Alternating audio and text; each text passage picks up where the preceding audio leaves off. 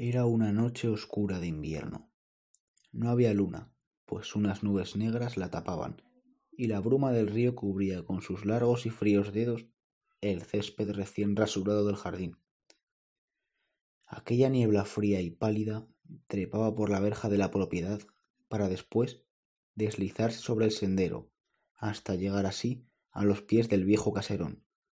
Aquella noche no había viento, pero el silencio de la noche era roto por el lúgubre ulular de una lechuza y el leve crujir de la madera vieja. Arriba, en su habitación, el niño no podía dormir. Acurrucado en su cama y rodeado de una oscuridad profunda, se encontraba preso de un agudo temor, una sensación inexplicable que lo asediaba cuando inevitablemente despertaba en mitad de la noche, envuelto en sombras. Se mantenía con los ojos fijos en la pared, sin atreverse a mover siquiera un dedo, mientras intentaba controlar la agitada respiración que sacudía su pecho después de cada ruido inexplicable. Pues como es de esperar, el viejo caserón de la familia, grande y siniestro, se poblaba de extraños sonidos con la llegada de las tinieblas. El crujir de la madera vieja, el repentino correteo de ratas y ratones o el ulular de los pájaros del jardín. En las noches de viento incluso podía escucharse el aullar incesante del viento, que sacudía la casa y llamaba las ventanas como una manada de lobos sedientos de sangre. Pero ahora el niño solo oía el latir del corazón contra su pecho. Casi podía percibir el fluir de la sangre a través de sus venas, golpeándole las sienes. Entonces el ruido del reloj lo sobresaltó, un eco repentino que desde la oscuridad del salón llenó toda la casa con el siniestro clamor de la medianoche. Una, dos, tres campanadas, cinco, ocho, diez y finalmente doce. Con el último golpe, el silencio volvió a imperar de nuevo en el viejo caserón como un lago que vuelve a la calma después de que una piedra haya alterado su impasible naturaleza.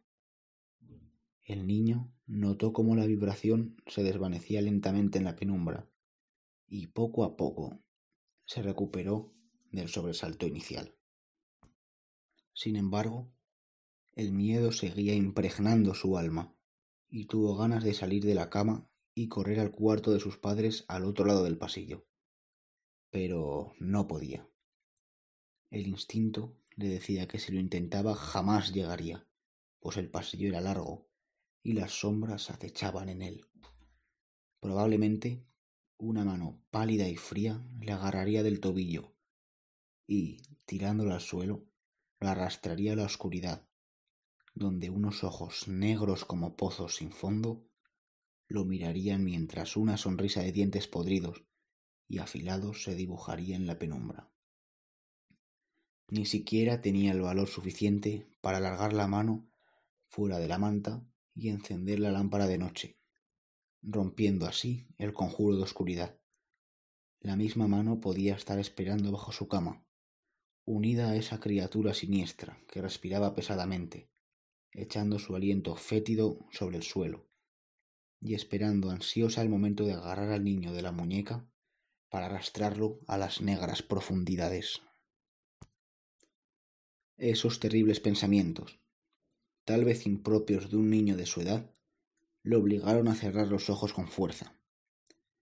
Mientras se mantuviera quieto, en silencio, y cubierto hasta la cabeza por las pesadas y cálidas mantas, nada podría pasarle.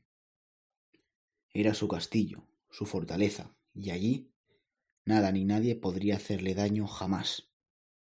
Pasó el tiempo.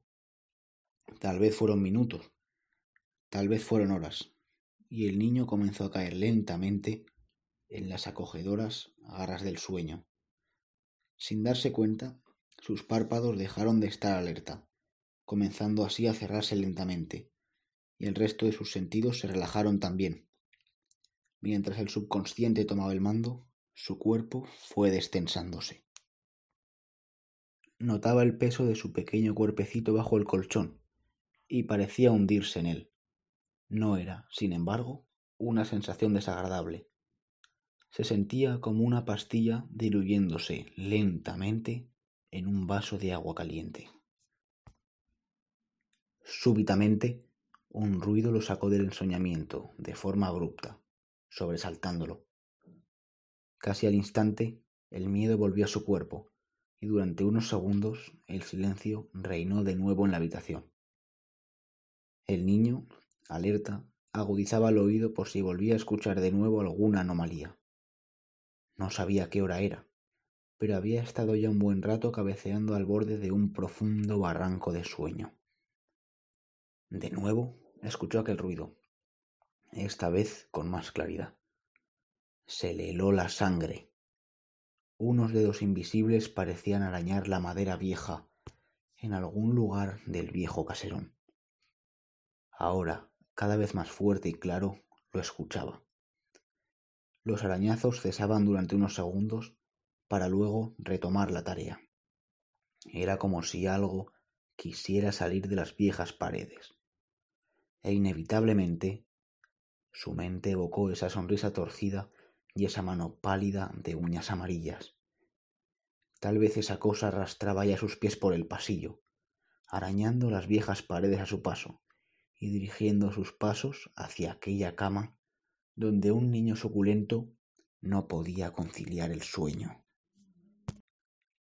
El niño intentó tranquilizarse. Su papá siempre le decía que la casa estaba llena de ratones y que por las noches deambulaban por los pasillos casi a sus anchas. Seguramente no fuera más que eso, un pequeño ratoncillo que correteaba sobre el suelo gastado, haciendo más ruido de lo habitual. Tal vez era incluso una de esas ratas gordas, peludas y negras que a menudo saqueaban la despensa en busca de alguna miga de pan. Sin embargo, los arañazos comenzaron de nuevo. Un escalofrío recorrió violentamente su espalda. El ruido estaba ahora más cerca que antes. Demasiado cerca, casi en su oreja. Un sudor frío le cayó de la frente cuando se dio cuenta, por fin, de dónde provenían aquellos arañazos. Había algo debajo de su cama. Lo sabía. Sabía que era imposible, que probablemente fuera un monstruoso juego de su desatada imaginación. Sin embargo, los arañazos no parecían parar sonando debajo suyo como una siniestra advertencia.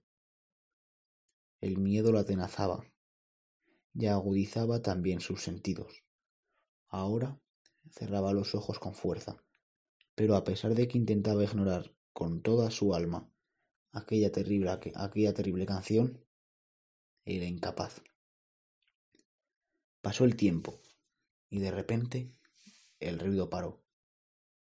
Sin embargo, en aquel silencio rodeado de penumbra, el niño escuchaba algo más que el latir de su pobre corazón. Bajo su cama percibió una respiración pesada y fatigada, que cada vez era más audible. Pronto llenó la oscuridad, mientras el miedo llenaba a su vez el alma del niño. Esa cosa, fuera lo que fuera, respiraba entre dientes, emitiendo al final una especie de pequeño silbido. El terror era insoportable, y una, y una lágrima cayó silenciosa deslizándose por la blanca mejilla del chico. Tenía ganas de gritar. Entonces escuchó un ruido sordo. La cosa se arrastraba pesadamente de debajo de la cama.